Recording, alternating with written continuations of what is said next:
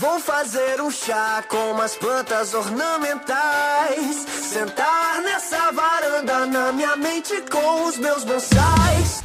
Bom momento, querido ouvinte. Estamos entrando numa distopia. Ou seria um olhar para o futuro? Olá pessoal, eu sou Guilherme Andrade e hoje é um novo dia de um novo tempo que começou. Fala meu povo, aqui é o Matheus Santos e eu quero virar um pendrive. Eu sou Renata da S, sua cadeira de praia, abra sua cerveja, porque a sua TV está na calçada.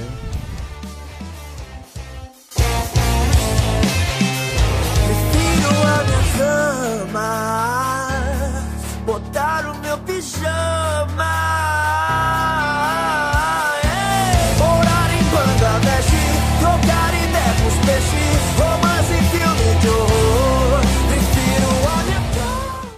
Então, pessoal, no ano passado a gente assistiu Years and Years e ficou para esse ano por dois motivos. Um, porque a gente já estava com a agenda toda organizadinha, e o segundo motivo, que é óbvio, que a primeira virada do tempo é 2020. Então a gente escolheu fazer essa série como a primeira série do seu TV na calçada em 2020, já que né, a gente acertou algumas em 19, vamos ver como vai ser o nosso placar esse ano. Vamos à sinopse. E aí, vamos à sinopse? É, Years and Years é, conta a história, resumidamente, da família Lyons. É, começa ali em 2019 e a série ela fala, ela é uma distopia, né? Ela pega o que a gente tem agora e faz meio que uma projeção. É, basicamente o Reino Unido está abalado pelo Brexit e você tem uma candidata a primeira-ministra muito, muito semelhante aos governantes que a gente tem atualmente. Não é, menino. Olha, é assim, a postura da primeira-ministra Vivian Rook é algo que assim não lembra ninguém que tá no poder, né? É, é assim, qu- qualquer semelhança é mera coincidência, né?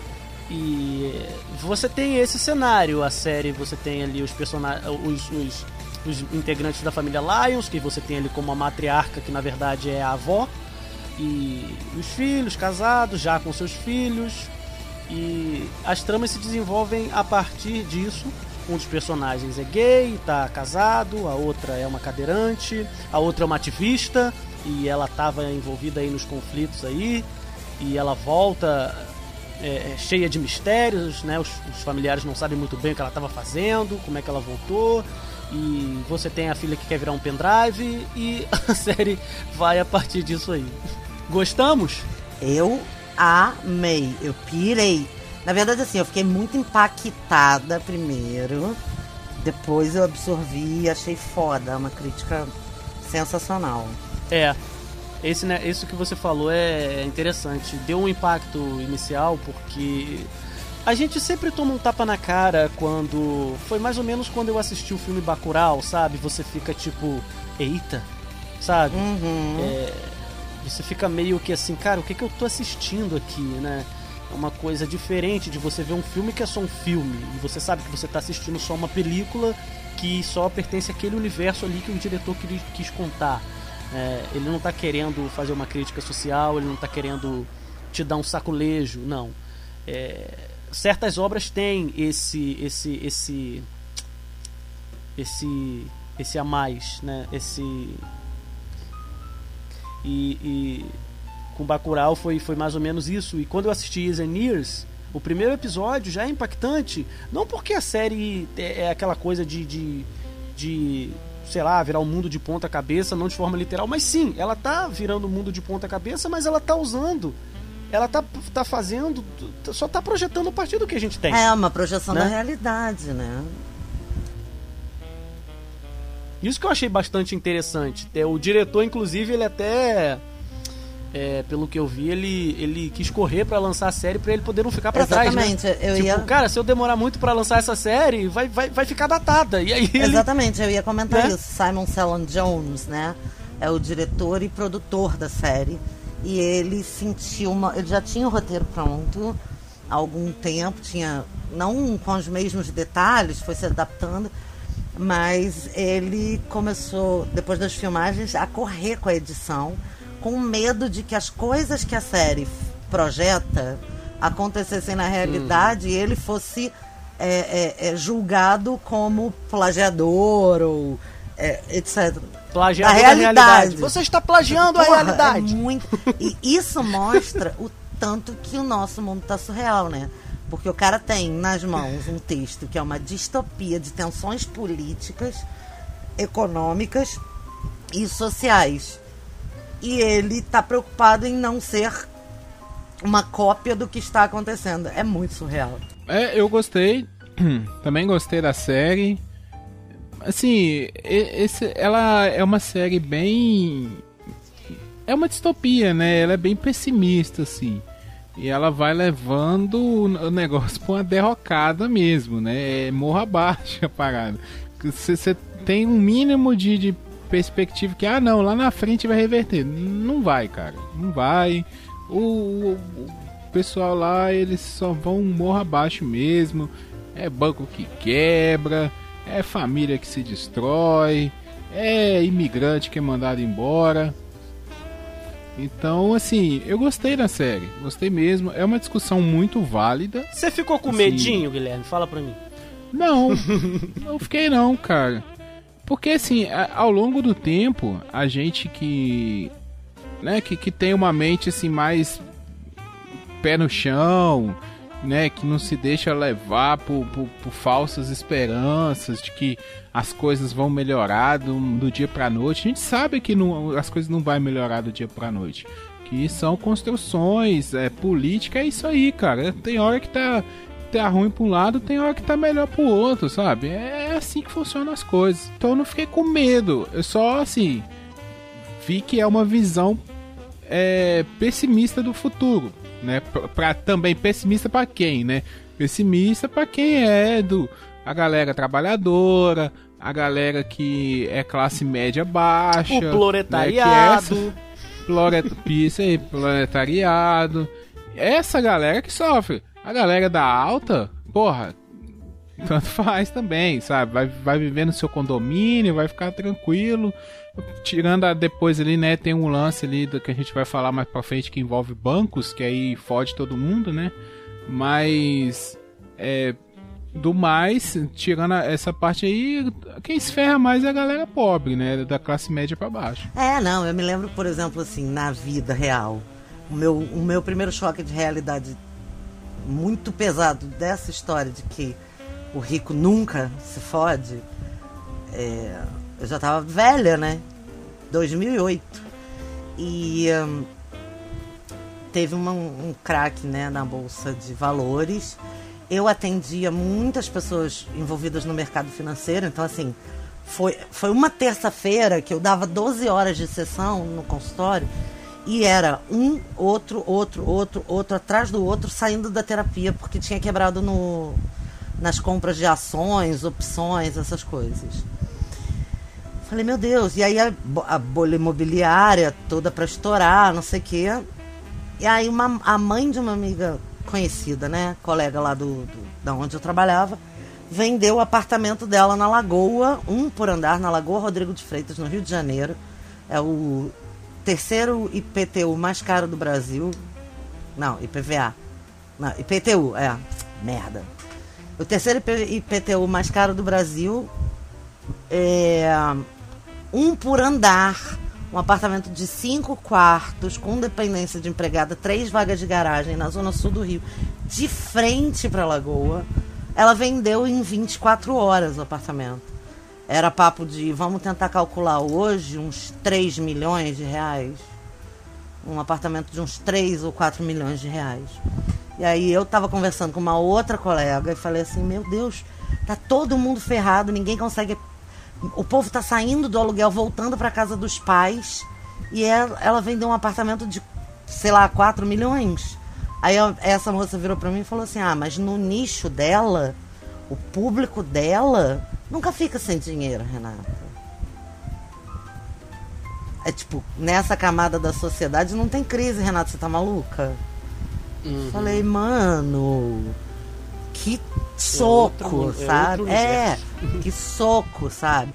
E aí, assim, nessa história do, do, do Years and Years, a coisa que eu mais achei que, assim, foi interessante, que é um, eu acho que o jeito que ele escolheu contar, né, essas tensões é, foi através das decisões pessoais.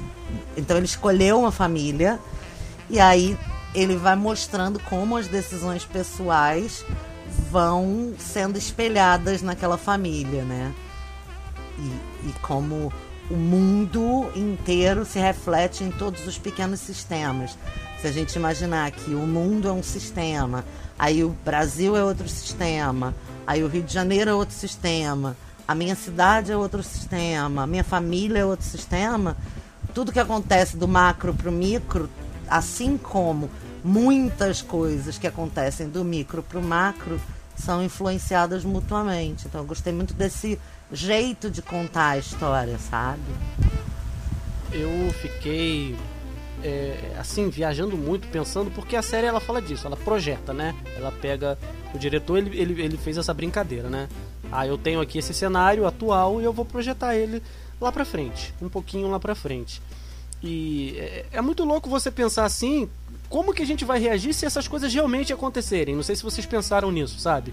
É, a gente, a gente, por exemplo, volta um pouquinho no tempo na história. A gente, é, eu tava pensando nisso enquanto eu assistia a série.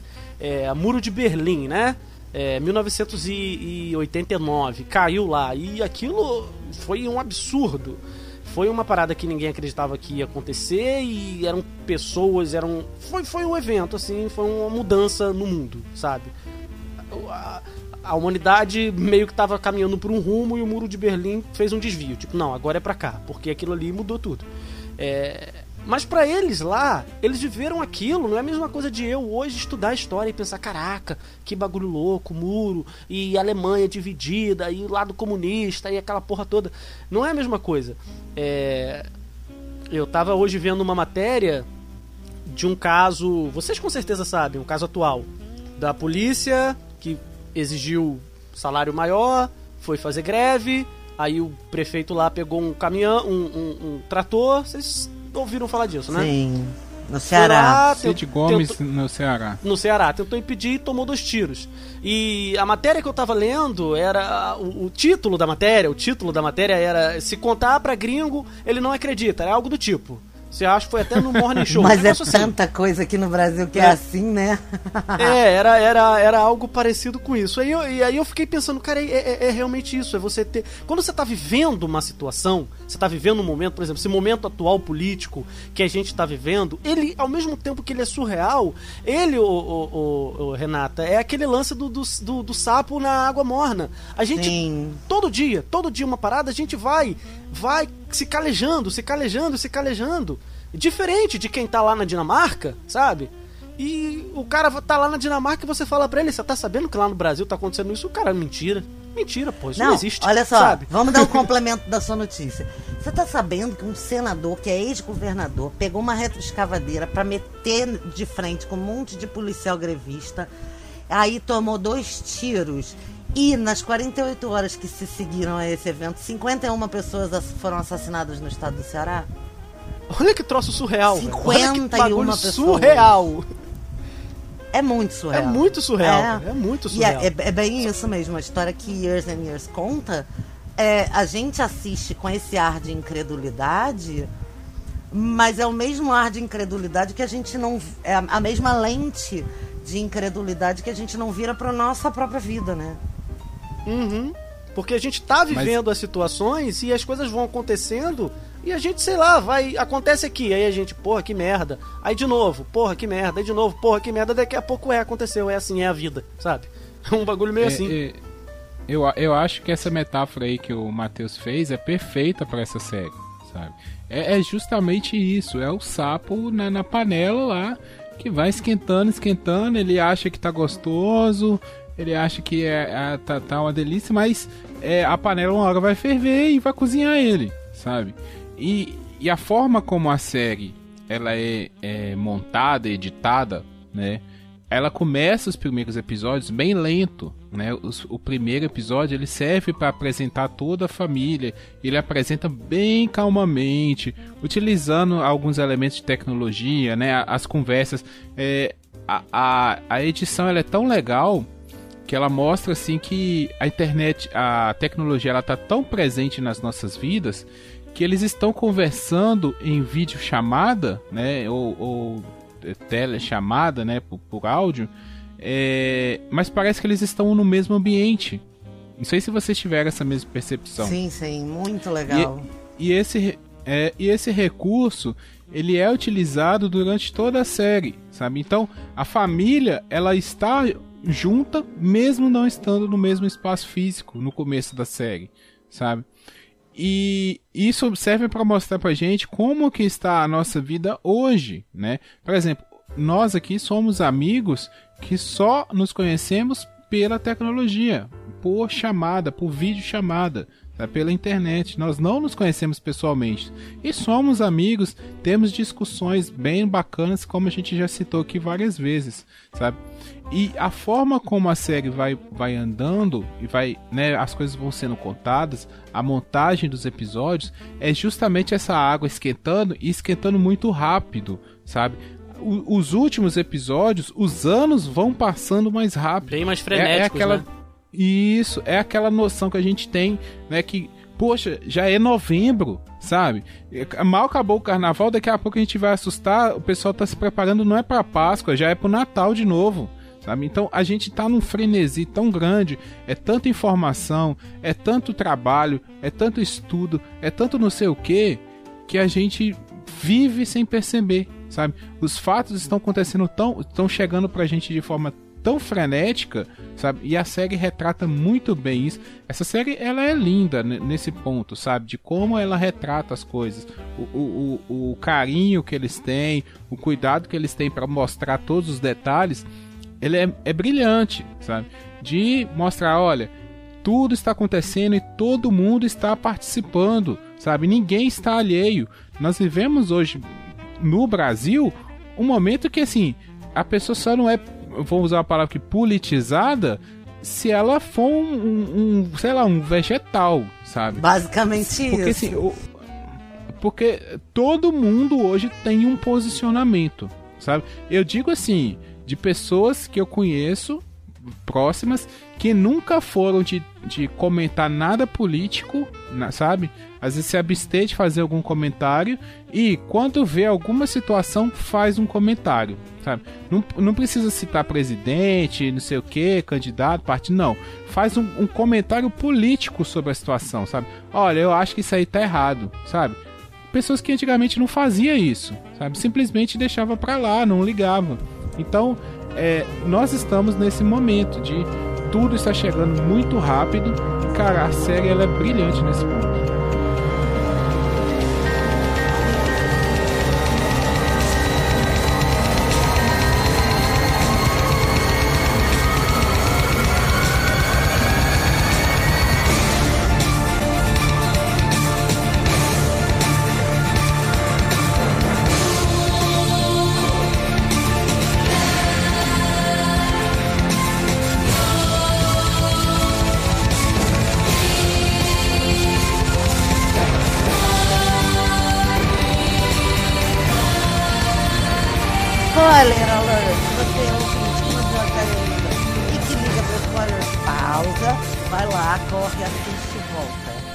Viu até agora, tá errado. É. é. Não, o que eu, que eu queria falar é o seguinte: a série, com esse frenesi todo, né? Você começa a reparar que a família, a princípio, ela está totalmente distante. E no final da série, tá todo mundo junto sabe? É, ela tá... tá desagregada, né? E aí ela vai se os mundos vão se aproximando. Aque, aquele lugar que eles só se encontravam uma vez por ano, né, que, que é deixado muito bem claro que eles só se encontram ali no aniversário da matriarca, não é? é eles começam a, a, ir todo mundo para lá.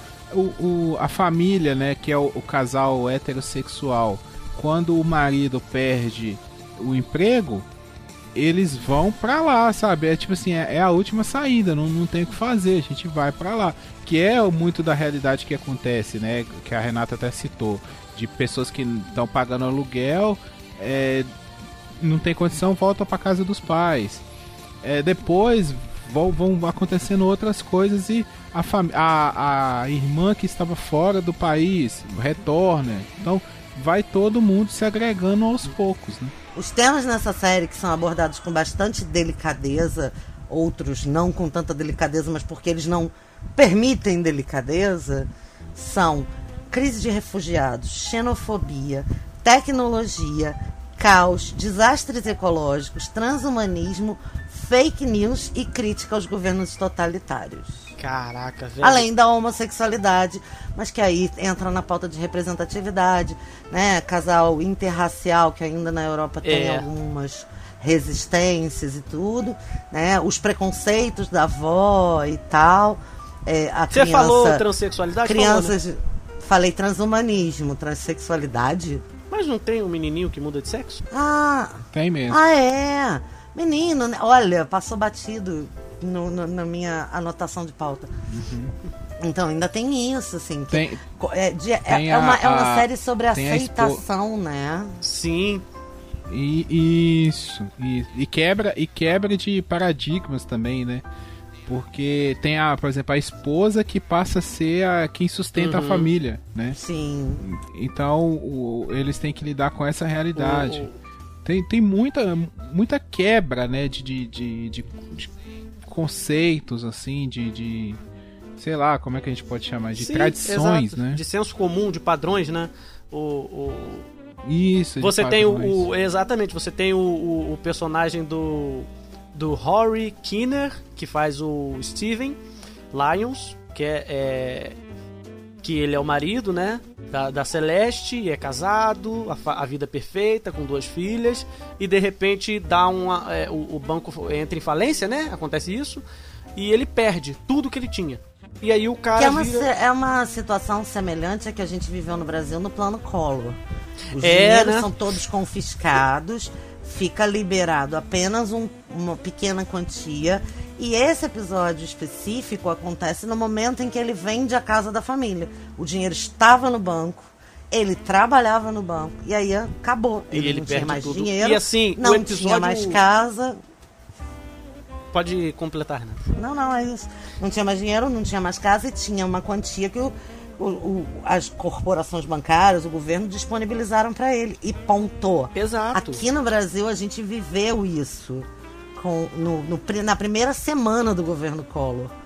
E assim, vocês eram muito novinhos, mas foi um inferno, uma quebradeira, uma todo mundo desesperado e gente vingativa achando graça dos outros terem perdido tudo, sabe? Uma doideira, Velho. uma doideira. Que inferno, né? E, e a série, ela, ela, ela consegue passar esse, esse desespero muito bem. Ele tá. Eu lembro exatamente da cena. Ele tá falando no telefone. E aí você tem uma galera indo pro banco, tipo, eu quero meu dinheiro, já um desespero. E ele tá tranquilo. Teoricamente. Quando ele se dá conta, sabe? O ator mandou muito bem nessa hora. De que, tipo, caraca, velho, eu- o meu dinheiro tava lá e eu perdi tudo. Ele larga e ele vai, desesperado, pra tentar entrar no banco e entra no meio da multidão e vira um caos total, sabe? Vira um caos total. E ele tá no meio daquele caos, né? E você tem a mudança todinha dele depois disso. Eles têm que ir pra casa da avó e ele vira o, sei lá, como é que fala? Uber de bicicleta, entregador. Que muitos aí dizem: não, você é entregador, Uber, você é o seu próprio patrão, né? Você é que faz o seu horário, é você que faz o seu dinheiro. Isso aí é, é empreendedorismo e vamos que vamos, né? É uma loucura Não tem isso, direito gente. nenhum, não tem Nossa. porra nenhuma, não tem benefício de nada, mas não, mas é, tá de boa, tá de boa. Não tem vínculo, não tem garantia, Não tem. não tem nada. Se tu cair e abrir o teu joelho, o problema é teu, foda-se, né? Mas tá de- mas não, mas tá, tá perfeito. E ele cai nessa. Ele cai nessa. É, mas eu gosto dos personagens. Eu, eu, eu queria perguntar para você assim num quadro para vocês num quadro geral se vocês gostaram dos personagens em si, como eles foram criados. Eu sinceramente gostei de, de, de, de, de, de todos os personagens assim é, é, e todas as tramas que eles dão para pro, pro, pro, pros personagens principais, né? Vocês também gostaram ou acharam forçados as tramas? Ou como é que Ah, foi? eu achei incrível, porque é todo mundo. Todo mundo tem um primo igual aquele fulano, todo mundo tem um ex igual aquele ciclano, todo mundo tem um amigo igual. É, Exato, né? Tá é todo, mundo, ali, e, né? assim, tá todo mundo ali. Na, na cena final, vocês já me conhecem bastante. Na, numa das cenas finais do piloto, aliás, o piloto é primoroso, porque ele conta essa história com muito cuidado, né? Como o Gui falou. Ele introduz a porradaria com muito cuidado. Mas na cena final do, do, do, do, do piloto, que o, o namorado, marido do, do- de um dos filhos da família é deixado para trás e ele derruba a churrasqueira e eu, eu, eu olho e eu tenho um gazebo de camping igual aquele. Eu falo, vai pegar fogo no gazebo. Ui, que nervoso. E depois pega mesmo, né? Fogo. é, e E como os episódios terminam, né, Renata? Aquela música final, nosso Sim. Deus, cara. Aquilo ali eu achei Pois é. sensacional, cara. as trans são duas dois detalhes que eu acho que são fantásticos para a construção dessa história, que são as transições Uhum. temporais. É muito bom. É que muito são bom. todas maravilhosas. Você vai vendo o tempo passar, a criança fazer E aniversário, eles o colocam aniversário da tudo avó, ali, eles colocam todas as quê. informações ali pra você. cara. Isso. E vai Exato. passando de uma vez. E se, se você quiser e for taradinho, psicopatinho igual a gente, você vai parar, vai voltar, vai É, olhar e a aquela música toda. subindo, um troço meio medieval, meio ópera, uma Isso, coisa é sempre um. É sempre meio um, perturbador, Isso, né? é sempre um rock, uma música barulhenta, um, um clássico É pesado. Os finais dos episódios são muito e bons. toda. Sim. E todas, todas essas transições, tanto a de final de episódio quanto a de tempo, elas vão crescendo em tensão e tem sempre uma rebelião, uma porradaria acontecendo. Isso é muito maneiro. Porque você vê assim o, o, o- o dedinho mesmo, a assinatura do cara ali. Eu quero que seja assim. Tem que terminar assim. Com todo mundo com o olho arregalado. Uhum. Se não tiver olho arregalado, Desespero, desespero, Se não tiver- caos. E insegurança e incerteza. Não, e é isso, se não tiver olho arregalado, se não tiver todo mundo tenso, não, não teve graça, não acabou. Eu acho isso muito bom.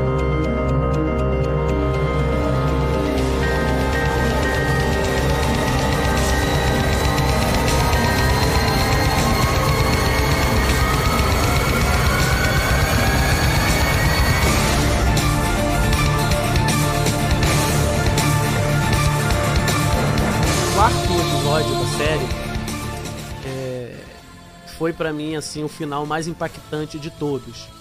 O que que acontece? O personagem do do, do Russell Tovey, Tovey, acho que eu falei certo, que é o Daniel, que é o que é Aham. gay. Ele quer tirar o namorado dele da, né, quer fugir com o namorado dele que, se eu não me engano, tá na Espanha. E eles querem entrar no ônibus clandestino pra sair de lá, pra poder voltar pra Inglaterra, algo assim. E eles entram num bote e, bom, o bote enche de cheio de gente Caraca. clandestina. E assim, a, a construção do episódio, a cena final de quando o, o personagem morre, o Daniel morre, sério, eu parei, pausei e fiquei, Eu fiquei muito morreu? tempo sem acreditar, como- muito. Sério, eu fiquei. Ele, ele morreu. O, o Guilherme pode falar também como é que foi esse episódio pra ele, porque pra mim foi impactante demais. Eu fiquei, tipo, destruído.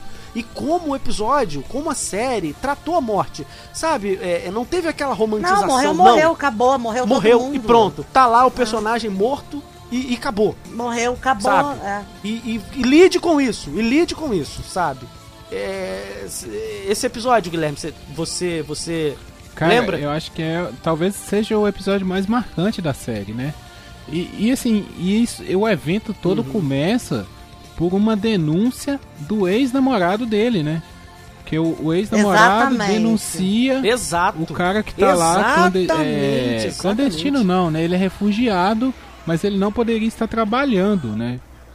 Isso. Tá ilegal, então tá ilegal. ele denuncia, o cara volta lá, acho que pra Ucrânia ou pra Rússia, e aí depois tem todo o lance, né, deles dele conseguir sair, vai pra Espanha, os dois se encontram na Espanha pra conseguir atravessar. Cara, é, é muito louco. E assim, é, é, é até uma, É. uma coisa que, que eu venho pensando esses dias, sabe? Que é, é, a- é da gente relativizar às vezes os nossos atos, sabe? Quando a gente. Quando, quando é pra gente, a gente costuma não pensar muito é, e acaba justificando qualquer coisa, sabe? E quando os outros fazem contra a gente, a gente bota mais peso nas situações, sabe? Com certeza, essa história, ela serve pra mostrar isso. Que o cara, ele tipo assim, ele não pensou em tudo que poderia ocorrer, sabe? Que ali ele estava entregando uma vida, ele poderia matar uma pessoa. Numa, num acesso de ciúmes, né? Porque ele, ou uma inveja, ele faz a denúncia, tipo assim, olha, você tirou o amor da minha vida, então eu também vou te ferrar agora, sabe? E isso acabou matando uma outra pessoa que não tinha, tinha menos a ver com aquilo, sabe? Que não era Não, e se era diretamente a pessoa. E se era um desejo dele de ficar com o Daniel, de recuperar o Daniel, de. né? é, ele matou o próprio Daniel.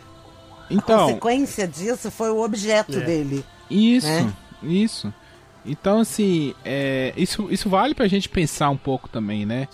É, é aquela coisa assim, é, tem até um ditado aqui em Minas que pau que dá em Chico dá em Francisco, sabe? Que é, é mais ou menos isso. Esse ditado é muito maravilhoso. É, você faz uma coisa contra alguém, mas essa coisa pode ser feita contra você também, sabe? Então, no fim das contas, eu ainda acredito que é melhor você tentar fazer o melhor e não o pior, sabe? Eu, eu acredito muito nessa nesse negócio de da lei da natureza, sabe? Que o que você faz você vai receber depois. Então, por mais que a gente às vezes dá um, tenta dar um tropeço em alguém, ou passar a perna aqui e ali, que isso é normal, todo mundo faz isso, sabe? Em algum momento você vai querer tirar vantagem de uma, de uma situação. É coisa mais normal do mundo, seja, sei lá, é, conseguir 5 reais a mais, chorar um desconto, sei lá o que for, gente. Então, assim, é, é bom a gente pensar nisso, sabe? Às vezes a gente quer uma coisa que a gente não proporciona para as outras pessoas. A gente quer regras que valham pra gente que a gente não aceita que valham para outras pessoas também. Então, essa série ela é muito reflexiva nesses pontos, sabe? É- ela é tão pé no chão, tão pé no chão, que a gente consegue trazer tudo pra vida da gente. É, e a, a matriarca, que na verdade é a avó, Guilherme, ela fala isso. No, no- acho que no último episódio ela fala. Tudo isso é culpa de vocês. Aí. Aí, lembra disso? Aí eles falam assim, nossa, é assim, vocês, porque quando eles, ah, eles deram um jeito de acabar com os caixas, vocês gostaram da tecnologia e um bando de gente foi desempregada. Porque quando eles eliminaram o, sei lá, os atendentes de telemarketing ou qualquer porra assim que eu não lembro, todo mundo gostou. E um bando de gente foi desempregado. Então essa porra toda é culpa de vocês. E depois todo mundo fica assim, sabe, com aquela cara de bunda. Porra, pior que é mesmo, né? a gente abraçou esse mundo, né?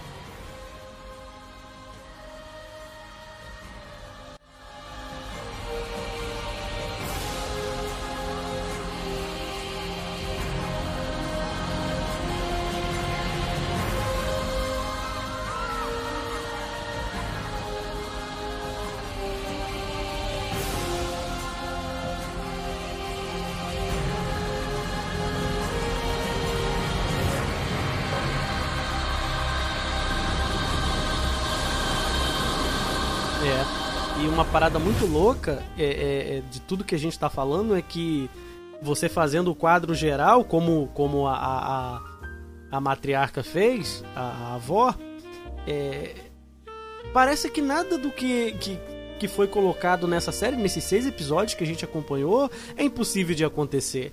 É, porque, assim, se eu não me engano, posso estar errado, o, o, o Victor, ele vem da Ucrânia porque a Rússia tinha anexado a Ucrânia Exatamente. de novo. E na, no- e na, e na- Tô- na né? política russa é proibido ser homossexual. Exato. Então, tipo assim, você voltou no tempo, porque a Ucrânia, ela fazia parte da União Soviética. Mas, né? gente, talvez eu nunca tenha falado isso aqui, e essa é a oportunidade perfeita. Tem mais ou menos uns 10 anos, eu estava conversando com uns amigos e eh, eles estavam bem loucos, porque eles não estavam tomando as mesmas substâncias que eu. Eram outras substâncias, mais um pouco pesadas do que as que eu estava usando. E aí eu virei assim e falei assim: Mas vocês já notaram que a história, a história da humanidade, né? A história enquanto eh, entidade, ela é neurótica? Aí eles ficaram me olhando e eu falei assim: Pois é, porque a neurose ela acontece como uma repetição dos mesmos erros, a neurose individual, a neurose do ser humano como sujeito. Ela acontece em repetições dos mesmos erros em novos ciclos de vida. Então você faz uma merda, você gosta de um tipo de boy lixo. Você vai viver um namoro, vai ficar na merda, vai sair desse namoro, vai ficar na merda, vai se curar, vai começar a namorar de novo um outro boy lixo. E aí você vai se perguntar como eu fiz isso. Eu não cresci, eu não aprendi com o que aconteceu comigo. Eu não me melhorei, eu não me trabalhei pra ser diferente. Eu só sei ser quem eu sou. Então a neurose ela vai acontecendo numa a gente chama de espiral ascendente. Você roda em ciclo e sobe um nível, roda em ciclo e sobe um nível. A história da humanidade também é assim. A gente volta para o mesmo ponto num lugar diferente né? E é nesse é, é essa a metáfora da história neurótica. E é muito isso que está acontecendo na nossa era, né? No Brasil e no mundo em 2020. A gente está voltando às crises morais, ao fascismo, aos totalitarismos, é, às re- regulações externas da vida íntima de cada um de nós, porque ninguém aprendeu e ninguém melhorou. A gente entendeu o silêncio dos fascistas como uma derrota. E não foi. O silêncio dos totalitários não era uma derrota, era um replanejamento de rota. Exato. E a série também. E a série trabalha muito em cima disso, porque você pensa, cara, ele botou ali. Você acha. Ele, ele assim. Você acha que o diretor, o criador da série, ele colocou ali à toa a, a, a Ucrânia sendo anexada pela Rússia? Não. Ele, ele, tá- ele, alguma. ele projetou em cima do que ele vê e é exatamente isso que a Renata tá falando, é um ciclo. E quando você pensa nisso, isso te deixa mais perturbado ainda. Não, e a irmã cadeirante, numa das cenas iniciais, acho que é no segundo episódio, quando ela já tá apaixonadinha pela, pela fascista, é, ela- alguém fala, mas você não tá vendo que ela tá falando besteira? E aí ela diz assim, mas pelo menos ela tá sendo sincera. É. E aí a gente volta no Brasil em 2016, 2015, esse cagalhão gigante que hoje ocupa a cadeira máxima do, do poder na nossa nação, falava merda e todo mundo ria. E todo mundo dizia. Acho que foi o Gui, ano passado, ano retrasado. Foi você, Gui, que falou isso? Parem de rir do, do Cabo Daciolo. Não, eu não acho que não. Que o Cabo não Daciolo não. é doido. Alguém falou isso. Alguém falou isso, eu acho que foi alguém do nosso meio, sei lá. Provavelmente eu lembro também, mas não fui eu, não. Não é? Foi alguém do nosso grupo. É, falou, parem de rir do Cabo Daciolo, porque o Cabo, Cabo Daciolo é um, é um fanático. Ele tá falando merda, a gente tá rindo e a gente começou rindo do Bolsonaro também. Eu falei, porra, nunca mais eu consegui rir do Daciolo, nem dos memes, cara. Aquilo ficou tão grave pra mim, porque eu falei, mano, com essa história de a história neurótica, eu falei, é mesmo, né, mano? Deixa eu calar minha boca, parar de rir dessa porra. Nunca mais eu achei graça. Nunca mais, porque foi assim, a gente começou rindo do machista, misógino, fascista, que matou pouco, entendeu? Foi E assim. a, a personagem agora falando da, da Emma Thompson é Caraca, sensacional. Que, que personagem odioso. Porque você Não, sente ela é uma uma puta atriz, né? Você Ela é sente uma raiva dela, mas boa. que personagem. Assim, ela, ela foi muito bem, cara. A Emma Thompson é sensacional. O Guilherme deve lembrar dela do Mais Estranho que a Ficção. Lembra, Guilherme? Nossa, esse filme é muito bom. Meu ah, Deus você viu também, céu. Renata? Eu amo esse filme. Não, é porque o Guilherme que não Puta tinha merda. visto, foi eu que tinha indicado pra É, ele. eu sei. E eu sei. ela tá lá. Mas esse filme é muito bom. E ela, ela é sensacional, cara. E a personagem que ela faz nessa série, assim, é. é- Cara, olha só. Você quer ver Emma Thompson pica das galáxias mesmo? Assista Voltar a Morrer. Puta merda. Início do casamento dela com Kenneth Branagh. O filme é maravilhoso. Assistam Voltar a Morrer pra ver a Emma Thompson no, no auge da forma, jovem e, e tudo, bonitona. E fazendo uma história que é maravilhosa. É. Anota aí, Voltar Sim, a. Morrer. Anotaremos, anotamos, anotamos, voltar a morrer. E eu acho que você não podia ter um ator é, é, fraco pra fazer o personagem que ela faz. Assim, você não podia botar qualquer ator ali. Não tô falando que outro ator não poderia ter feito o personagem que ela fez. Poderia, porque tem muitas atrizes boas, é claro. Não, Mas eu tô outro falando ator assim. poderia ter feito essa personagem, mas É, não poderia exato. ter feito a personagem que ela fez, porque ela faz a perfeição. É Exato, maravilhosa, acertaram perfeita. assim, o diretor ou o, o- o- quem escolheu o casting, não sei, falou assim, cara, eu preciso de alguém que consiga interpretar uma filha da puta, mas assim, é, eu preciso que as pessoas Eu acreditem. imagino eles em volta de uma mesa dizendo assim, tomando café, não, é chá, né? Na Inglaterra é muito chá. É, chá, em volta chá. de uma mesa tomando um chá, falando assim: a gente precisa de alguém de quem a gente possa sentir o mesmo nojo que a gente sente do Trump. É, mas é, Quem será? e aí alguém falou: por que não a Emma Thompson? Ela é. Ela é muito fascistinha, ela é muito. Não, e a, a arrogância que ela consegue imprimir no, olhar- no olhar é muito, muito, muito maneira. Sim, sim, ela fala palavrão no programa, fala as paradas, e o cara fala, você não pode falar isso ao vivo. Fala, ah, mas eu só tô falando a verdade. E o povo, é, uhul, é isso aí mesmo. cara, é, é, é, é surreal, é, é tão real, é tão surreal que, que, é, que dá a volta e vira real. Porque é real. Eu adoro isso, quando dá a volta e fica, e fica outra coisa, né? E vira real. Ou quando é tão ruim, tão ruim que dá a volta e fica bom. É, mas é mais ou É menos bem isso. isso. Não, pois aí ela, ela, ela cria com os três dos cinco, eu não, eu não sei de cor os cinco passos do fascismo, do projeto fascista, mas os três passos que ela usa são é, ela bloqueia a imprensa, ela ridiculariza quem discorda dela, né?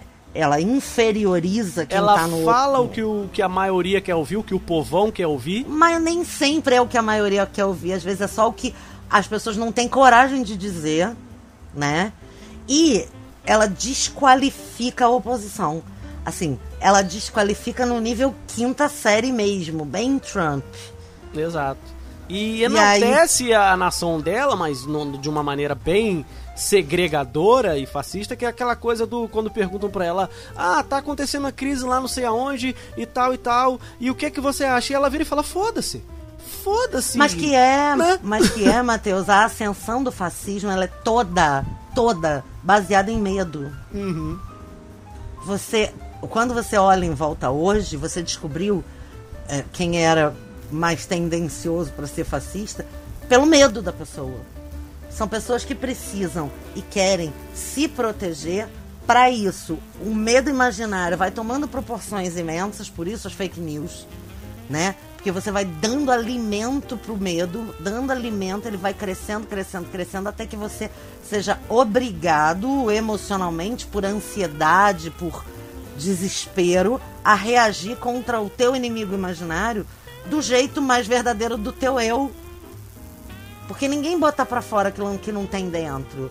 Então, quando você ataca o diferente, quando você é xenófobo, quando você é racista, quando você é fascista, quando você é misógino, você tá atacando um inimigo imaginário que ele é muito maior na tua cabeça do que ele é na realidade. Sabe? Só que aí você já, já criou ele tão grande que você parte para um massacre. É sempre muito agressivo. É, Muito. e aí tem uma, uma, uma, uma um, um parentezinho que eu fiquei pensando enquanto via essa série. O nosso, o nosso governante aí, ele né, fala o que ele fala e pensa o que ele pensa. E os defensores dele chegam e dizem assim, basicamente, resumindo. Ah, mas o que ele falou não tem nada demais, ele tá só falando, não- ele é só verborrágico, ele é só meio turrão, mas ele tá fazendo, né? E aí fica esse discurso. Só Não, que tem o discurso do é só uma brincadeirinha também, que esse, é só brincadeira, é só piada. agride. É, só, exatamente isso. É brincadeira, é piada, você não tem que levar em conta. E aí é sempre o mais o PT. E aí, pontinho, pontinho, pontinho, e a gente já sabe como é que termina essa porra desse diálogo. Mas é. é, é, é, tem, tem um- uma camada que as pessoas, é, é, essas pessoas deixam de pensar é no que que o que que isso está influenciando. Quando você tem um caso, por exemplo, é, é, de racismo, igual a gente está tendo hoje o tempo todo. Outro dia eu tava vendo um jogo do Vasco e o cara. Os torcedores começaram a chamar o, o jogador do Vasco de macaco e os jogadores do Vasco começaram a reclamar. Aí o árbitro fez o quê? Expulsou o cara do, do, do Vasco. Ah, não acredito. Porque ele tava reclamando que a torcida tava chamando o jogador de macaco.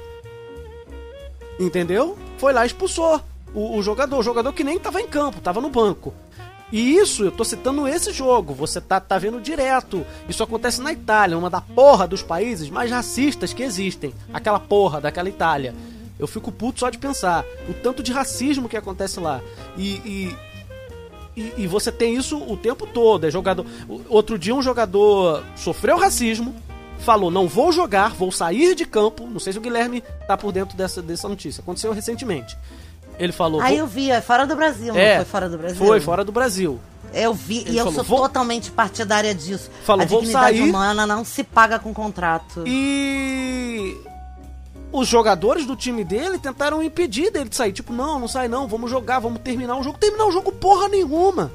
Sabe? Terminar o jogo porra nenhuma. É, Esse povo é burro pra caralho, que essa é a hora de você fazer uma, uma greve de jogadores. Sai todo mundo junto com o companheiro e você ainda ensina uma lição, né? Pra todo mundo. Exato, e aí você tem esse tipo de coisa, aí voltando pro Brasil, você pode dizer que não tem nada a ver, mas o que que isso incentiva? O que que, no que que isso ajuda esse cara falando merda atrás de merda, entendeu? Ele, ele, ele tá ajudando o, o, o, o filho da puta do cara do Uber que fica sediando menina de 14 anos, de, sei lá, 17 anos? Ele Tá falando. permitindo. Mas é isso, olha só, eu vou te dar um exemplo pequenininho que a gente depois vai maximizar, que é o seguinte. Eu e o Bruno, a gente fala bastante palavrão.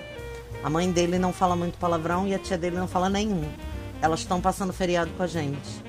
Já ambas já estão se sentindo confortáveis para falar uns palavrõezinhos aqui, outro ali. Aí, o que que acontece? Elas estão num ambiente que é assim, a gente não deixou de falar palavrão porque elas estão aqui. E elas conhecem a gente e etc. Mas é, é, é um exemplo bobo que se você abrir para maximizar para os discursos, é igual você dizer, ah, viado tem que apanhar. Ou, ah, é viadinho. Começa no é viadinho, pra depois o viado tem que apanhar, pra depois, se eu tivesse um filho viado, eu matava, pra depois eu tô matando viado na rua. É, é isso que as, as militâncias falam do discurso de ódio. O discurso de ódio, ele não começa grande. Ele começa pequeno. Começa com uma piada, começa. A primeira frase que a Vivian Rook fala na TV é e não sei aonde, não sei aonde, eu não, eu tô pouco me fudendo, é o que ela fala. Exatamente. Porque nada importa pra ela a não ser a grande é, é, é, honra bretã. Uhum. E aí, daí ela conquista o povo que tá, tá assim. O que, que eu tenho que me importar com isso? Ah, deixa xingar viado, entendeu? É a mesma coisa. É, exato. de ódio ele começa esse pequeno. Foda-se isso. É isso. É Eles isso. normatizam Foda-se aquilo preto, foda-se mulher. Você tá falando da Itália racista. A Itália, eu não sei se você conhece meio de escola de samba, mas na Itália, é- eles, entre aspas, importam passista de escola de samba pra fazer show lá, pra chegar lá e entrar na prostituição. Então, tem o racismo e o machismo juntos sabe? E tudo bem, a mulher tem o direito de não ir, a mulher tem o direito de não fazer. Ninguém tá obrigando ela a ser puta na Itália. Não, ela vai com um contrato pra dançar, chega lá e vai ser puta. Ela que escolheu, ela sabia que dá merda. Imagina que ela vai sair do Brasil inocente, achando que vai lá dançar. Você tá entendendo? É essa propagação. O discurso de ódio ele vai graduando, ele não nasce grande.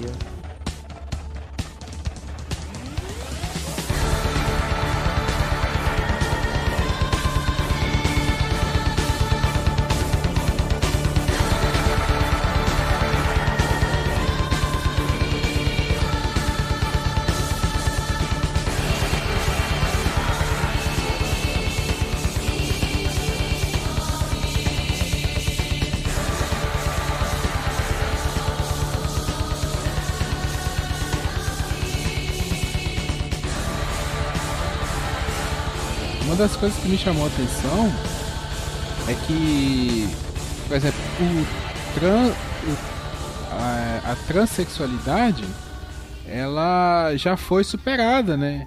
A- a- Isso, é mais pais- natural, Uhum. né? É mais natural. Isso, os pais, quando a menina fala que é trans, é, eles tipo assim, ah, mas por que, que você tá preocupada? A gente te aceita como você é, você não vai deixar de ser nossa filha, bababá, bababá. Né? O, o discurso legal que toda família deveria fazer, né? Aceitar seus filhos como eles são. É, mas aí ela fala, não, mas eu não quero é, mudar de sexo. Eu quero me tornar digital. É, eu quero virar um eu sou pendrive. transhumanista. Isso que ela fala. Isso. Aí eles, ah, como assim? Sabe, dá, aquele, dá, É. dá aquela tela azul, né? Uhum. E aí a, a série trata muito bem que pra mim serve muito mais como uma metáfora para a transexualidade, porque, né, a forma como a família reage é como as famílias de hoje ainda reagem à, à transexualidade, com os transexuais. Então, é aquele toda coisa de fazer cirurgia clandestina, de, de buscar informação em lugares errados, porque é, o adolescente, ele, o jovem adolescente, ele não tem tanto acesso assim, não tem pessoas confiáveis para conversar, é, acaba caindo em rascadas, acaba caindo em, em problemas de saúde é, e ocasiona morte, violência e tudo mais, né? Então, pra mim essa parte da série ela serve mais como uma alegoria do que como discutir o, o, o transhumanismo em si, porque eu acho que o transhumanismo ainda está um passo além da nossa. Acho que a gente ainda não está preparado para pensar o que vai ser o transhumanismo ainda.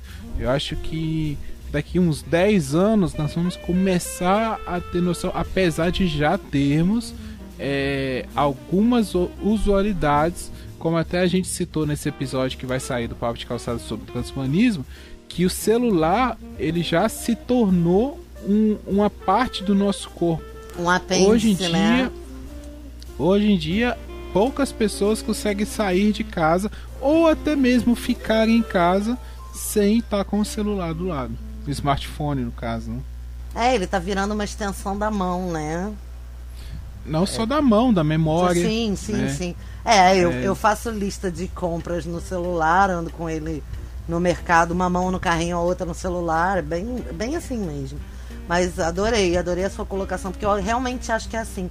É, a naturalidade que eles lidam com a, com a transexualidade deveria ser o que toda família deveria sentir. E aí a- o- a- o transhumanismo já não entra na mesma categoria de aceitação. Como assim? Se vocês estão tão preparados, né? E essa coisa também da adolescência, da inconsequência, da imortalidade da, da adolescência é bem legal mesmo. Uhum. E a menina que queria fazer isso, né, que é a, a, a filha mais nova do casal, a, a Bethany, ela faz algumas alguns upgrades, né? Mas ela não chega a fazer essa, essa transição.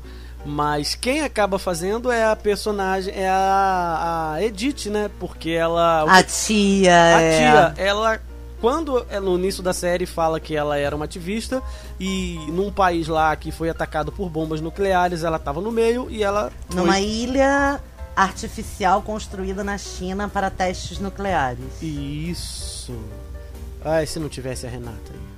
O Ah, já ficava- parece. O episódio ficava Eu- pobre, tá vendo, Gui? Tá vendo, Gui? Eu sei o começo, você sabe o final, vamos junto. E aí ela, né, sofre os, os efeitos da radiação e ela fica ali ao longo dos anos, né, com aqueles efeitos e tal. E no final, quando ela já tá pra morrer mesmo, ela vai passar por esse processo. Ela vai vai virar dados, né? E é assim que a série termina. Assim, só, só para dar uma dica, para quem quiser ter acesso a, a alguma coisa de cultura pop sobre transhumanismo, assistam o anime é, Ghost in the Shell. É um anime clássico, assim, é, os fãs né, de cultura japonesa, é, todo mundo assim, conhece, é, talvez é, é, o, é o mais clássico de todos, é do, do gênero cyberpunk, né? Essa série ela quase chega num cyberpunk. Esse finalzinho aí é, é, me lembrou bastante Ghost in the Shell, que é justamente isso. É uma pessoa que se transhumaniza. É- Ela vira. Não, porque assim, a, a Edith lá no final, ela vira simplesmente dados, né? Ainda a tecnologia não permite ela ter um corpo sintético. Mas no, no, no tempo lá, no, no universo de Ghost in the Shell, é, justa- o nome é por isso, né? O fantasma na concha. é, essa concha já é um corpo totalmente sintético. E o, o fantasma seria as memórias, a alma, e aí vai, né? Transcende aí para a crendice de cada pessoa. Então fica essa dica aí. É, é um filme, tá? É, é rápido, sim, é uma hora e meia, duas horas. É maravilhoso para quem curte. Lógico, gente, é cyberpunk, ficção científica, é lento, é japonês. Então, assim, não é uma coisa fácil de assistir. Mas vale muito a pena para quem quer se aprofundar ne- nesse assunto.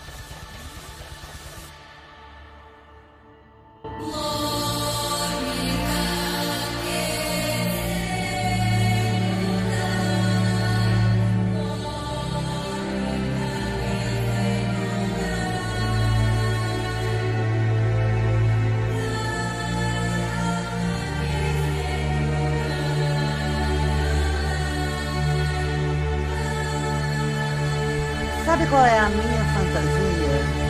É de que eles vão fazer o mesmo cenário com outra família. Aí sim.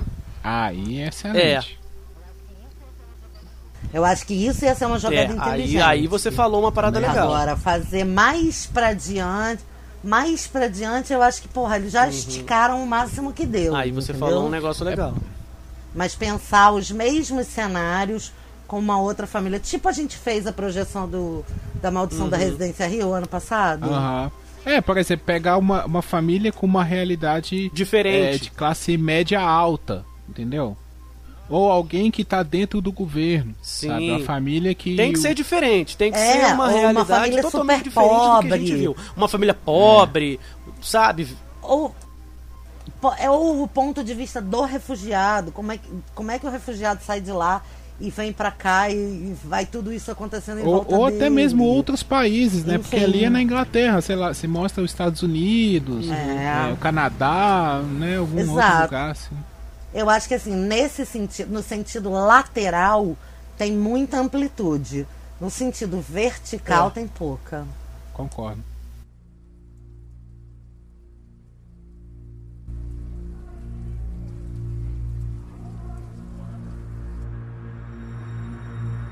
Ouvintes do TV na Calçada, vocês hoje estão testemunhando o seu TV na Calçada como uma grande comunidade hippie, porque a gente nunca concordou tanto, né?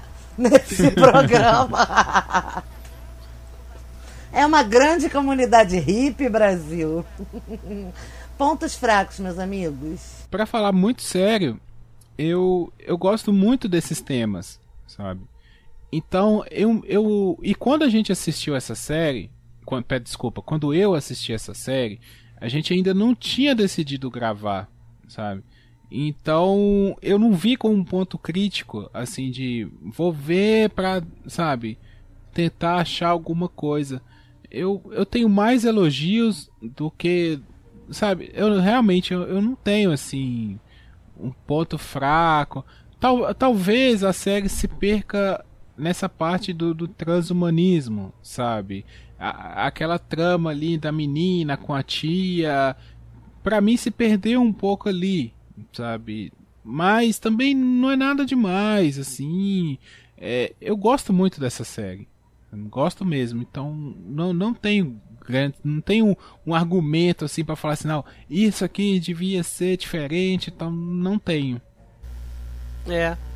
Não, mas é também, eu, eu assisti não pensando nisso e, e assim, eu não vou falar de não vou falar de atuação, eu não vou falar da parte técnica, até mesmo. A gente até falou no comecinho, né? A série ela não, não se preocupa com isso, ela tá a fim de só contar a história mesmo e. É uma contação de história mesmo, realmente não tem. Não tem uma. uma, uma ai, quero. Quero destrezas e prêmios. É, ela não, não tem, tem uma pretensão nisso, mesmo. Mas eu, eu acho, assim, falando. Falando eu, eu gostaria que, que explorasse mais as coisas, porque a gente estava até brincando em off, né? Ah, vocês, vocês perguntaram, você deve ter amado essa série. Eu falei, amei, porque ela fala do caos. E eu gosto do caos. E. Eu não acho que ficaria maçante, talvez um ou dois episódios a mais. Eu, eu, eu geralmente sou contra séries longas. Mas assim, os seis episódios foram muito legais. E tinha mais coisa para explorar nesse espaço de tempo que eles vão, né? De 15 anos. É, embora eles tenham passado por muita coisa, mas eu digo mais na, na, na, questão de tensões políticas, nessa questão de preconceito e de, e de, e de é, é, é vozes né, subindo ao palanque e falando merda e, e reação das pessoas é, é, de, de, de, acordo com isso. isso, se fosse um pouco mais explorado, eu vou dizer que eu não reclamaria. Né? Não estou falando uma, uma série tipo essas séries da CW de 20 episódios, é claro que não. Mas se quisessem colocar mais um episódiozinho lá ou dois, eu, eu não reclamaria. Nessa pegada, eu realmente não reclamaria. Não como um ponto fraco, mas como um, um, um mimo, sabe? Porque eu gostei muito de acompanhar essa, essa, essa, esse, como é que fala? What if, né? Esse e se que, que a série se propôs a fazer. É, então, nessa, nessa reflexão eu tenho dois pontos fracos. Um é, faltou uma voz contrária. Não teve ninguém ali explicando o que estava acontecendo. Sabe? Tipo, cara, isso não se fala. Mano, não é assim. Sabe? Não tinha um. um porque o mundo hoje, ele tá programado para idiotas. E um idiota que assista aquela série talvez não entenda criticamente. Talvez concorde que tem que ser o caos, tem que acabar, tem que morrer, tem que matar, tem que destruir, sacou? Foda-se, é só a história daquela família. Não, não tem na série ninguém para explicar assim: olha, gente, o que, que acontece. A avó faz um pouco esse papel, mas pouco. E a minha segunda crítica à série é. Eu achei, honestamente, porque a avó começa a série muito preconceituosa. E falando umas merdas também bem quinta série, sabe? Ela dá umas cutucadas, essa criança chinesa, esse suíno, esse não sei o que. E depois ela vai perdendo essa força da, do, do asco que ela causa sabe? No começo ela é a figura preconceituosa da família e depois vai virando só uma história de acolhimento e sabe? Não, ninguém explicou como é que aconteceu. Ninguém contou como é que tem que acontecer. Não tem um, um, uma voz ali para dizer assim, porra, como é que tu fala assim, cara? Sabe? Não tem. Por experiência de vida, sabe? eu acho que até nisso a série se aproxima à realidade. Porque não são todas as pessoas que são assim. Muitas vezes, e, e eu não conheço também o estilo de família britânica, sabe? Os britânicos eles passam essa ideia de que eles são sempre muito reservados. Eles não são como nós latinos, que somos muito sanguíneos, sabe? Se uma pessoa fala, você já responde. Eles eles dão essa ideia de, de frieza, de distanciamento, e, e, até talvez seja isso. Às vezes as pessoas falam e as outras, mesmo tendo, não concordando com aquilo, acabam deixando de lado. No caso de ser a matriarca que fala aí essas algumas dessas declarações, é, pode passar esse respeito, sabe? De tipo assim, poxa, né? Nossa, é. Sim, uma... mas como é que foi feita a transição dela? Essa é a minha crítica, entendeu? Sim, sim. Ela sim. muda e ninguém explica como ela muda. É, ela tem os embates com a, com a esposa do neto, né? E, e, e ela é muito crítica. Depois ela é só acolhedora. E é isso que é complexo para mim. Porque não, eu, eu sinto falta disso. Eu senti falta ou dela abrir mais pro lado do preconceito. E aí você tem um, um espaço para debate. Ou de alguém contar como é que ela deixou de ser aquilo para virar isso, entendeu? Eu sinto falta. Porque eu não entendo que o tempo, só a passagem do tempo, mude o coração das pessoas. Sabe? Não, eu também acho que não. É, é, assim, é que pro final, até uma coisa que a gente falou, a série ela passa muito rápido, sabe? As coisas vão passando muito rápido e fica meio no ar, assim, algumas coisas. Mas eu eu consegui entender a relação das dois, da, das dois. Eu consegui entender a, a relação das duas, sabe? Da, da Muriel com a Celeste. É, é meio que uma uma vai gerando empatia pela outra. E, e não é de cara, assim, não, não é uma coisa assim de ah, do dia pra noite você virou minha amiga. É, Sabe, é aquela coisa assim, no dia a dia. A, Sim, a a Celeste vai com a família. A necessidade da família, a presença da família ali, vai humanizando aquela família aos olhos da, da Muriel e, a- e vai humanizando a Muriel em relação à família.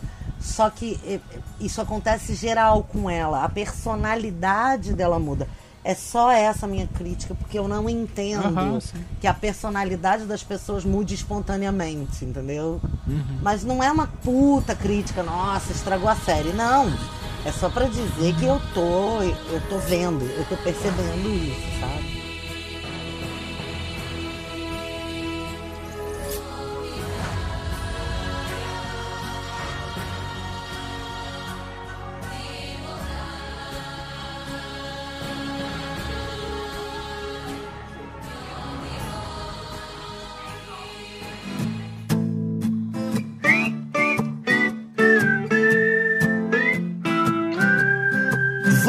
Fazer um chá com umas plantas ornamentais. Sentar nessa varanda Eu na minha mente com os meus bonsais. Igualzinho no final da série o Trump lança saindo quatro, antes, quatro dias antes de sair do governo. Eu vou deixar uma bomba aqui, que você que acompanha a TV na calçada vai ver a gente falar disso ainda outras vezes.